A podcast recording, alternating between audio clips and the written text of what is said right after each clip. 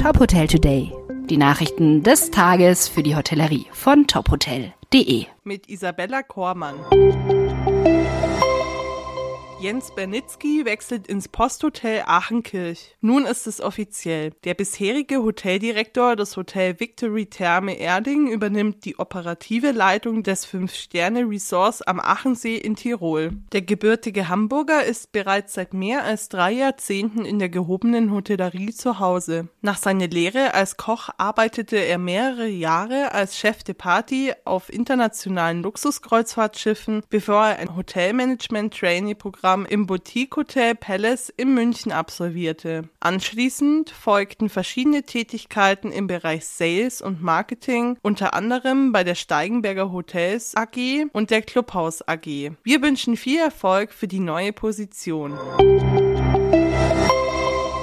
Die Finalisten für den Koch des Jahres 2023 stehen fest. Nach zwei Wettkampftagen in der Check-In-Kochfabrik stehen die sechs Finalisten des Wettbewerbs Koch des Jahres fest. Beim Vorfinale überzeugten vier Talente mit ihrem Dreigangmenü die Spitzenjuroren. Zwei weitere Teilnehmer dürfen sich ebenfalls über den Einzug in die Endrunde freuen. Diese begeisterten mit ihrer Performance bei der Küchenparty über 170 Gäste aus der Spitzengastronomie und sicherten sich so über den Publikumsentscheid ihren Platz im Finale. Zudem konnten die Kandidaten bei weiteren Herausforderungen Sonderpreise und Sponsoren gewinnen. Das Finale wird am 13. November in Bonn stattfinden. Alle Teilnehmenden und Finalisten können Sie auf tophotel.de nachlesen.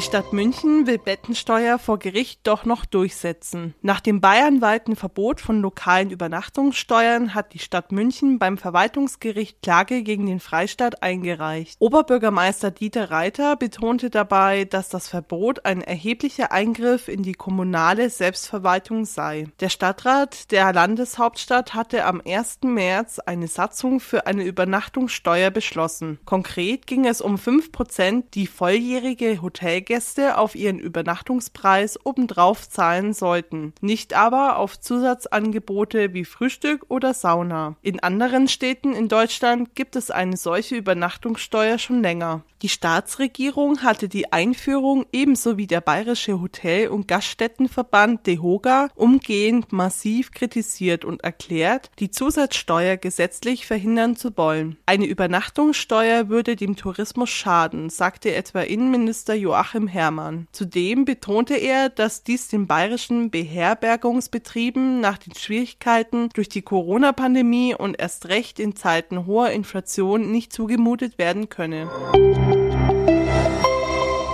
Weitere Nachrichten rund um die Hotelbranche lesen Sie unter tophotel.de. Folgen Sie uns außerdem gerne auf LinkedIn, Twitter, Instagram oder Facebook, um nichts mehr zu verpassen.